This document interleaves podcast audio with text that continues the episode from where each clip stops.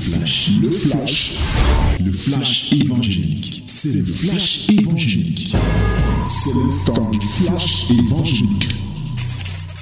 Que les divines années viennent nous arroser maintenant, mon bien-aimé dans le Seigneur.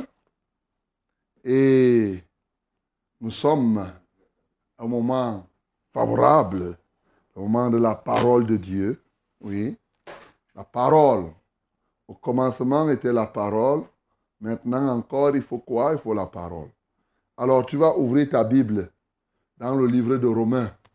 Vous savez, nous continuons à notre, notre activité. Hein?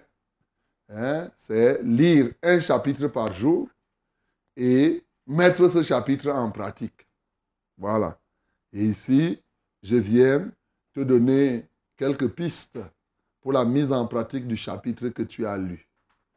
Donc, aujourd'hui, nous avons fini hier les actes des apôtres, les 28 chapitres qui s'y trouvent. Maintenant, nous engageons avec le livre des Romains. Paul aux Romains, on a vu comment Paul est arrivé hier à Rome. Et donc maintenant, on va voir ce qu'il a écrit aux Romains. Romains chapitre 1, nous allons lire tout le chapitre.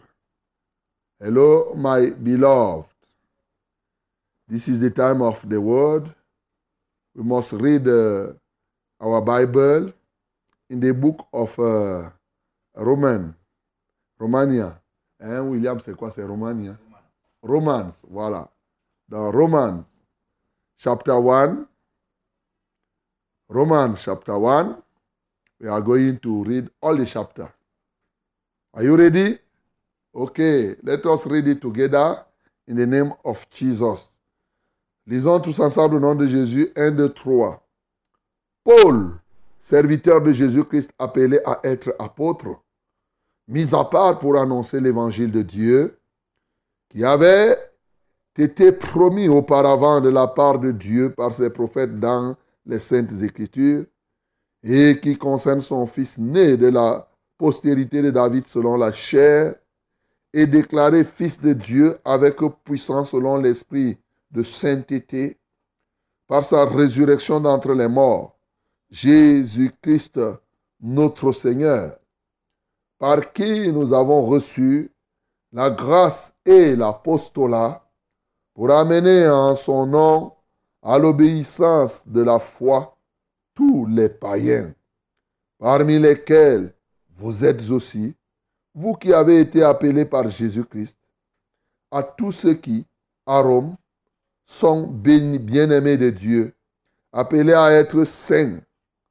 Que la grâce et la paix vous soient données de la part du Dieu, notre Père, et du Seigneur Jésus-Christ. Je rends d'abord grâce à mon Dieu par Jésus-Christ au sujet de vous tous, de ce que votre foi est renommée dans le monde entier. Dieu, que je sers à mon esprit dans l'évangile de son Fils, mes témoins que je fais sans cesse mention de vous, demandant continuellement dans mes prières d'avoir enfin, par sa volonté, le bonheur d'aller vers vous. Car je désire vous voir pour vous communiquer quelques dons spirituels afin que vous soyez affermis. Ou plutôt, afin que nous soyons encouragés ensemble au milieu de vous par la foi qui nous est commune à vous et à moi. Je ne veux pas vous laisser ignorer, frère, que j'ai souvent formé le projet d'aller vous voir afin de recueillir quelques fruits parmi vous comme parmi les autres nations, mais j'en ai été empêché jusqu'ici. Je me dois aux Grecs et aux barbares, aux savants et aux ignorants. Ainsi j'ai un vif désir de vous annoncer aussi l'évangile à vous qui êtes à Rome. Car je n'ai point honte de l'évangile. C'est une puissance de Dieu pour le salut de quiconque croit, le juif premièrement, puis le grec. Parce qu'en lui est révélée la justice de Dieu par la foi et pour la foi, selon qu'il est écrit, le juste vivra par la foi. La colère de Dieu se révèle du ciel contre toute impiété et toute injustice des hommes qui retiennent injustement la vérité captive. Car ce qu'on peut connaître de Dieu est manifeste pour eux, Dieu le leur ayant fait connaître. En effet, les perfections invisibles de Dieu, sa puissance éternelle et sa divinité, sa volonté comme à l'œil depuis la création du monde quand on les considère dans ses ouvrages. Ils sont donc inexcusables, puisqu'ayant connu Dieu, ils ne l'ont point glorifié comme Dieu et ne lui ont point rendu grâce, mais ils se sont égarés dans leurs pensées et leur cœur sans intelligence a été plongé dans les ténèbres. Se vantant d'être sages, ils sont devenus fous. Et ils ont changé la gloire de Dieu incorruptible en image représentant l'homme corruptible, des oiseaux, des quadrupèdes et reptiles, des reptiles. C'est pourquoi Dieu les a livrés à l'impureté selon la convoitise, selon les convoitises de leur cœur, en sorte qu'ils déshonorent eux-mêmes leur propre corps. Eux qui ont changé la vérité de Dieu en mensonge et qui ont adoré, servi la créature au lieu du Créateur, qui est béni éternellement. Amen. C'est pourquoi Dieu les a livrés à des passions infâmes, car leurs femmes ont changé l'usage naturel en celui qui est contre nature. Et de même, les hommes, abandonnant l'usage naturel de la femme, se sont enflammés dans leurs désirs, les uns pour les autres commettant homme avec homme des choses infâmes et recevant en eux-mêmes le salaire que méritait leur égarement. Comme ils ne se sont pas souciés de connaître Dieu, Dieu les a livrés à leur sens reprouvé pour commettre des choses indignes, étant remplis de toute espèce d'injustice, de méchanceté, de cupidité, de malice, plein d'envie, de meurtre, de querelle, de ruse, de malignité, rapporteurs médisants, impies, arrogants, hautains, fanfarons, ingénieux au mal, rebelles à leurs parents, dépourvus d'intelligence, de loyauté, d'affection naturelle, de miséricorde. Et bien qu'ils connaissent le jugement de Dieu déclarant digne de mort ceux qui commettent de telles choses, non seulement ils les font, mais ils approuvent ceux qui le font. Amen. Bien-aimé, voilà la merveilleuse parole que le Seigneur t'envoie ce matin. Que puis-je te dire? Comment mettre en pratique cette parole? Alors, ici, le premier élément que je note ici qu'on peut mettre en pratique en allant droit au but, c'est le fait d'avoir, de vivre par la foi, avoir une foi qui est renommée dans le monde entier. Alors tu me poseras la question, comment on peut avoir une foi? Est-ce que c'est une action, avoir une foi? Renommée dans le monde entier Bien sûr que pour avoir une foi renommée dans le monde entier, il y a des actes qu'on pose. Parce que la foi sans les œuvres est une foi morte. Et donc, c'est ces œuvres de la foi qui font que votre foi puisse être renommée au-delà de votre propre personne. Aujourd'hui, la plupart des gens, est-ce que toi-même tu sais si tu as la foi ou tu n'as pas?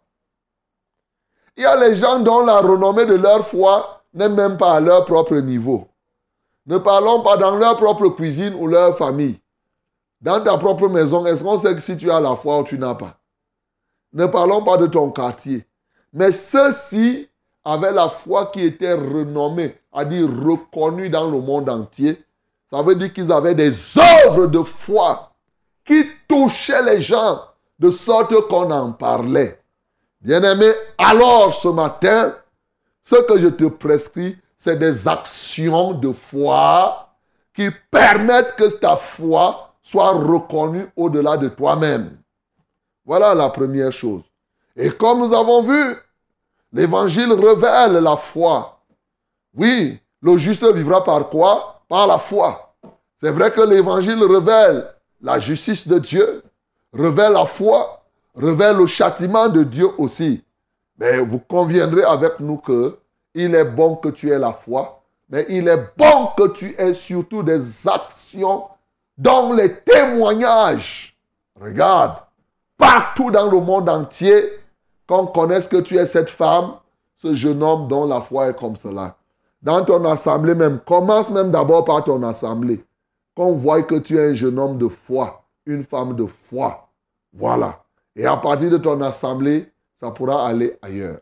Voilà la première action salutaire, la première action pour te pour, pour progresser. Bien sûr, nous en avons déjà parlé. L'apôtre Paul, ayant compris que ces gens avaient la foi, ça a suscité l'envie d'aller les voir. Il priait continuellement et il faisait des projets. Malheureusement, il en était empêché. Deuxième action que je peux te prescrire, les visites aux frères pour leur apporter quelque chose pour leur avancement dans la foi. Visiter les frères pour leur apporter quelque chose pour leur avancement dans la foi. Ça ne sert à rien de visiter les gens pour visiter, mon bien-aimé.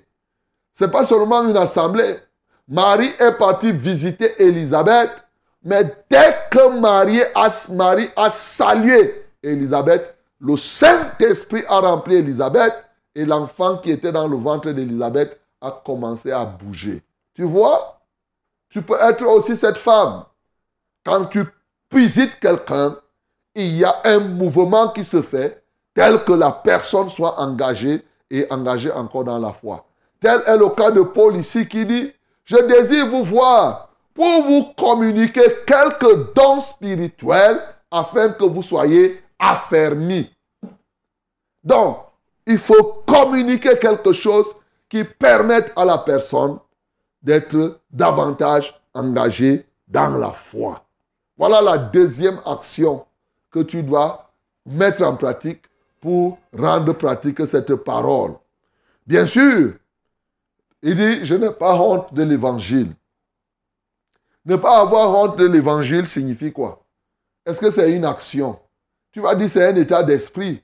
Mais comme je t'ai dit, c'est un état d'esprit qui vient de quoi? C'est que je proclame l'évangile. Donc, qu'on monte ou qu'on descend, lui-même, il a dit qu'il a été fait, il a reçu l'apostolat pour annoncer l'évangile afin de faire des païens des gens qui soient saints. Donc, bien-aimé, ce matin, tu veux que je te dise quoi? C'est de prêcher l'évangile. Parce que l'évangile est une puissance de Dieu pour le salut de quiconque croit. Bien sûr, cet évangile qui révèle la foi qui révèle que le juste vivra par la foi. Tu ne dois pas en avoir honte. Mais par l'évangile aussi, on connaît la colère de Dieu qui se révèle contre tous ceux qui retiennent la vérité captive. Alors, l'action que tu ne dois pas faire, c'est retenir la vérité cap captive. Ils sont nombreux qui retiennent la vérité captive. Comment on retient la vérité captive?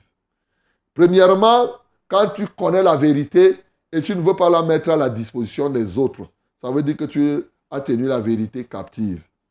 Deuxièmement, quand tu as la vérité, tu vois la vérité, mais tu feins de ne pas la voir. Tu fais semblant que non. Troisièmement, c'est que tu connais la vérité, mais tu agis dans le contraire de ce que la vérité dit. C'est-à-dire, Lorsque je te prêche la vérité ici, et que tu ne mets pas en pratique, tu agis le contraire de ce que je t'ai enseigné, tu retiens la vérité captive. Est-ce que tu me comprends? Je t'ai dit comment on retient la vérité captive. Number one, c'est que tu connais la vérité, tu ne dis pas la vérité aux autres. Number two, tu vois la vérité, mais tu fais semblant de ne pas connaître la vérité. Trois, tu entends, tu, on te la vérité, tu reçois la vérité, mais tu vis le contraire de la vérité. Alors la Bible dit, la colère de Dieu se révèle sur tout ce monde-là, parce que ces gens-là retiennent la vérité hein, captive. Ce matin donc, mon bien-aimé, l'action que je te prescris, c'est vraiment libère la vérité. En la mettant en pratique, libère la vérité vraiment en prêchant cette vérité aux hommes. Tenez, voici des cas des hommes. Il nous prend des cas des gens qui se vantant d'être sages sont devenus des fous. Ils ont connu Dieu, mais ils ne l'ont pas glorifié comme Dieu. Parce que Dieu, tu n'as même pas besoin. Les perfections invisibles de Dieu sont désormais visibles. Lorsque tu tournes, tu vois le ciel, tu vois tout ce qui t'entoure, tu sais que Dieu est là. Les gens connaissent eux-mêmes, au fond d'eux-mêmes, dans leur conscience, les choses qui sont mauvaises mais il continue à les faire. Bien-aimé, ici, particulièrement, par le Saint-Esprit, l'apôtre Paul expose les homosexuels, expose les lesbiennes. C'est de ça qu'il parle ici. Ces hommes qui sont enflammés sur les hommes pour commettre les actes contre nature, ces femmes engagées avec les femmes pour commettre des choses infâmes. Bien-aimé, l'autre action à ne pas faire, c'est commettre ces choses-là. Et bien sûr, si toi tu es homosexuel et tu m'écoutes ce matin, ou tu es lesbienne, ne dites pas, voyez-vous, au temps de Paul, ces choses existaient et il les dénonçait déjà. Aujourd'hui, nous devons continuer à dénoncer. Ces histoires, on vous dit que qu'importe hein, hein, vraiment l'orientation sexuelle, ainsi de suite. La Bible affirme sans embâche qu'ils sont dignes de mort. Ceux qui commettent ces choses-là, obligatoirement, s'ils ne se repentent pas, la Bible dit clairement que leur mort, ils seront condamnés, ils iront en enfer. Mon bien-aimé, une des actions glorieuses que je peux prescrire à un homosexuel ce matin, renonce à l'homosexualité. C'est un esprit qui entre en toi. Et comme l'homme naturel ne comprend pas le monde des esprits, il a l'impression que c'est, il est créé comme ça.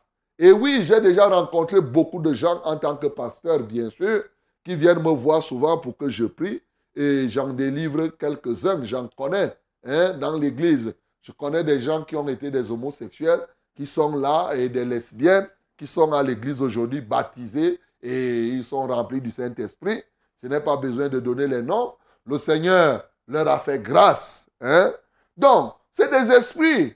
Mais eux, ils croient que quand ils sont poussés, la Bible dit qu'ils sont enflammés. Un homme qui pense avoir un homme pour femme, il se dit que c'est mon orientation. Je suis né comme cela. C'est le démon qui entre en toi. Ils sont nombreux qui ne veulent pas. J'ai vu des choses où les gens disent que hein, ils sont partis voir un prêtre. Le prêtre a passé le temps à chasser le démon là. Et le démon n'est pas parti. Tu peux prendre. Toi, tu fais ces choses contre nature. Lui, il est un pédophile. Tu peux prendre un pédophile pour chasser le démon de l'homosexualité. Tu ne sais pas que c'est le même démon.